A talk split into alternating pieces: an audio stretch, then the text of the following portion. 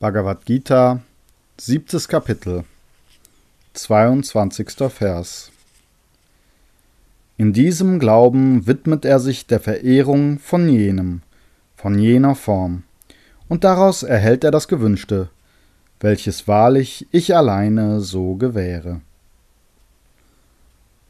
Kommentar von Swami Shivananda Die beiden letzten Worte Hi und Tan werden als ein Wort verwendet, Hitan, was Nutzen bedeutet. Das ist eine weitere Interpretation. Der Verehrer niederer Gottheiten erhält das von ihm Gewünschte, zum Beispiel kleine psychische Kräfte und so weiter.